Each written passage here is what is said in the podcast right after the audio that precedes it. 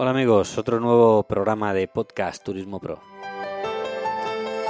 El podcast de los profesionales del turismo. Y es que esto del turismo parece que solo es pues el destino, lo que hay, lo bonito que es, pero a mí me parece que hay algo muy importante y es saber cómo se cuece todo eso y cómo se hace eso que viene a llamarse producto turístico.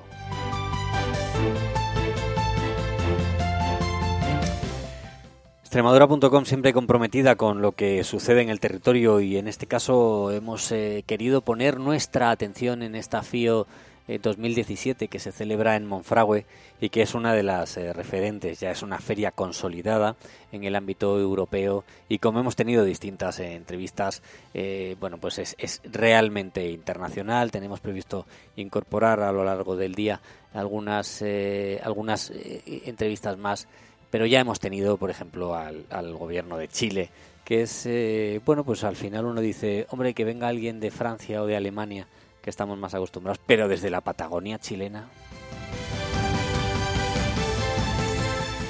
Y para conocer más realidades de lo que está pasando en este caso en la FIO 2017, que ya nos anunciaban que ya está saliendo el sol, tenemos nuestra enviada especial en el territorio Susan Alcón. Adelante, Susan, estás en antena. Hola Alejandro, seguimos recorriendo este esta FIO Extremadura 2017 y efectivamente sigue luciendo el sol, así que queda mucho fío por delante hasta hasta el domingo a media tarde y con muchas actividades familiares y para y para todos los públicos realmente, incluso hasta actividades nocturnas porque este año tienen una actividad nocturna para observar ese cielo, que no podemos olvidar el astroturismo desde, bueno, mañana recordaros también que se va a hacer entrega del distintivo a Monfragüe como destino Starlight, así que queda mucho frío por delante. Ahí, ahí es nada. Y bueno, pues esto de los pájaros y esto de las aves y esto, y esto de, la, vegetación y esto de la fauna y de la flora, parece que, solo se hace en, los terrenos pues donde, hay efectivamente esa flora y esa fauna y nos olvidamos muchas veces de que los pájaros también las aves también están en los en los circuitos urbanos. ¿No es así, Susan? También tenemos cepas urbanas. Efectivamente, no tenemos esas cepas urbanas que de eso también nos puede hablar nuestro invitado de ahora. Eh, tenemos con nosotros a Fernando Grandecano, vicepresidente primero de Diputación de Cáceres y diputado de, de Desarrollo y Turismo Sostenible. Fernando, buenos días y bienvenido a los micros de Extremadura.com. Hola, muy buenos días. Aquí estamos en la FI en una nueva edición. Bienvenido Fernando y muchas gracias por habernos concedido esta entrevista que nos consta tenéis una ajetreada actividad en esta feria por la, por la importancia que tiene y, lo, y lo corto de la misma. Muchas gracias a vosotros también por eh, atendernos. Eh, yo, Fernando, bueno, pues eh, hay una cosa que sí me gustaría conocer desde el punto de vista más, más técnico, ¿no? O sea, ¿qué, qué, son, ¿qué es esto de las cepas? Porque tanto se habla de las cepas, las cepas, ¿qué son las cepas? A ver, una cepa es una zona de especial protección para las aves.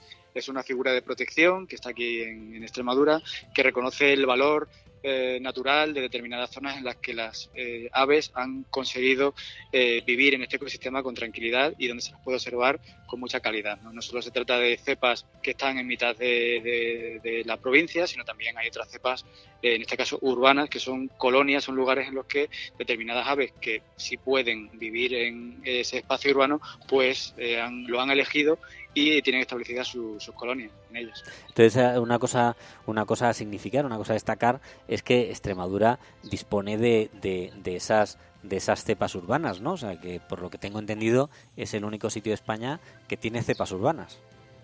Así es, tenemos aquí en la provincia las de Cáceres, las de Trujillo y las de Plasencia, eh, son lugares en los que, bueno, pues con el tiempo eh, las aves han logrado y han podido establecerse, han podido reproducirse y al final ha convertido un entorno urbano en un lugar habitual de, residencia. Con lo cual, bueno, pues también por estas ciudades se puede perfectamente pasear y observar esa, esa riqueza ornitológica que también, bueno, pues en, las, en estas ciudades, en estos entornos urbanos, pues ahí está a disposición también del turista que se acerca.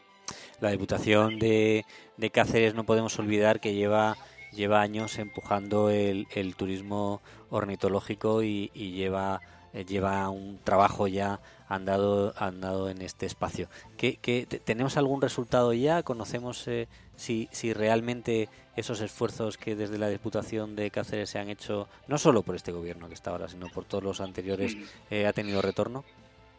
Sí, ahí efectivamente los resultados del trabajo que se viene haciendo pues van teniendo su retorno porque además la provincia se, se ha posicionado ya como un destino de turismo ornitológico de primer nivel.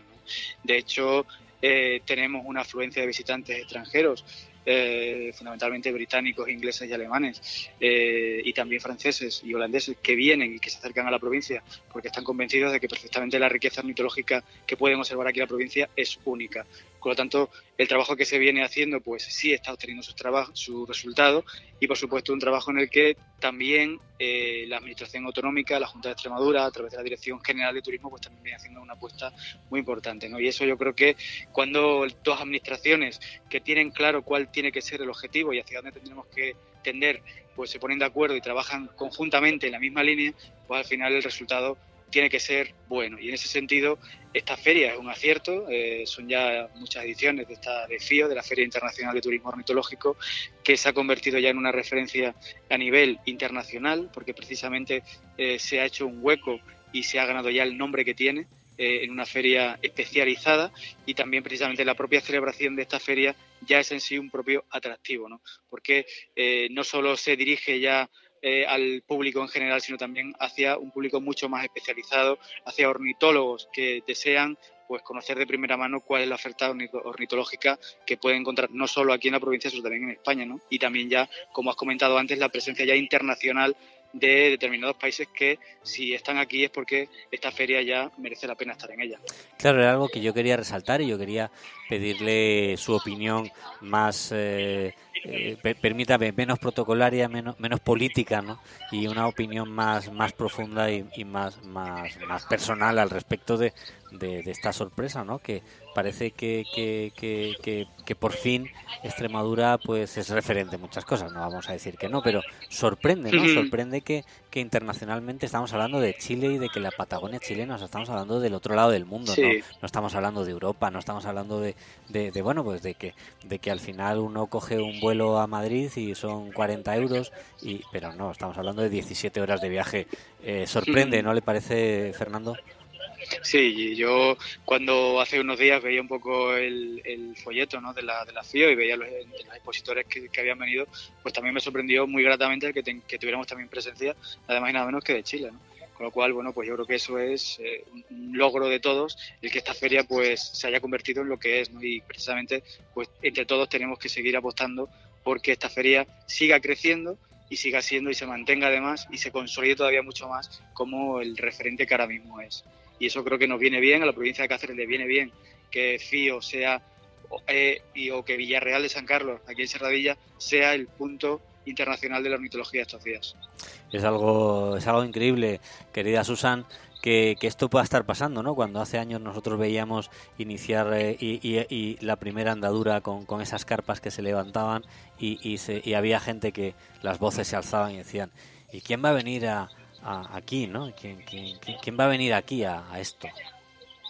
Efectivamente, al final es el resultado de años de trabajo, es la decimosegunda edición y de un sector empresarial también pues que se ha ido especializando y profesionalizando, ¿no? Porque todo esto no, no, hubiera, no sería posible sin el, sin el sector empresarial, aunque sea minoritario, porque toda especialización es minoritaria, pero, pero mucho ha aportado el sector empresarial, ¿no, diputado? Sí, el sector empresarial también ha sido el que ha sabido ver eh, que precisamente había ahí un nicho de, mercado que había que especializarse, que había que ofrecer algo distinto y que si se hacía, pues se iba a conseguir atraer al turista que buscaba una oferta muchísimo más especializada en turismo. Y en ese sentido también se ha dado un salto cualitativo, cualitativo muy importante, ¿no? porque ya las empresas de, que ofrecen este tipo de servicios pues ya saben qué es lo que ese turista, ese ornitólogo que sabe a lo que quiere venir, a ver, que tiene en mente un, catálogo de aves que se pueden ver en la provincia, pues sabe perfectamente lo que quiere ver y también el empresariado ha sabido adaptarse a esa oferta, ¿no? a lo que demanda ese turista que viene a visitarnos. Con lo cual, ese salto cualitativo también es muy importante porque al final eh, no solo se trata de, ganar, y de mejorar la cantidad, sino también la calidad. Y en ese sentido, pues creo que también eh, se ha hecho una evolución muy positiva por parte del sector empresarial sin duda. Pues, eh, diputado, por mi parte no me queda nada más que nuevamente agradecerle su presencia en los micrófonos de, de Extremadura.com, habernos concedido esta entrevista para disertar y que charlar eh, tranquilamente sobre bueno los, los logros que se que se, que se, que se, que se están ya materializando en esta FIO 2017. Muy bien, muchas gracias a vosotros por darnos esta oportunidad también de hablar.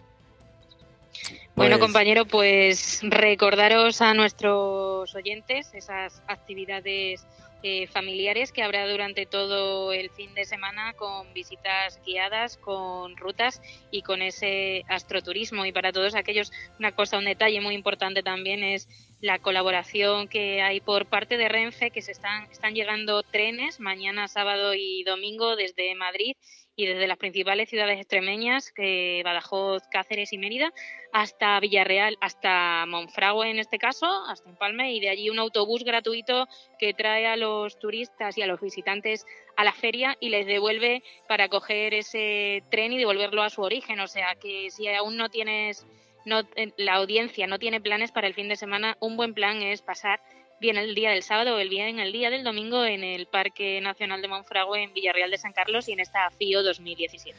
Pues despedimos a nuestro invitado Fernando Grande y a nuestra enviada especial a FIO 2017, Susan Alcón. Gracias, Susan, una vez más. Hasta otra. Seguimos descubriendo novedades en este FIO 2017.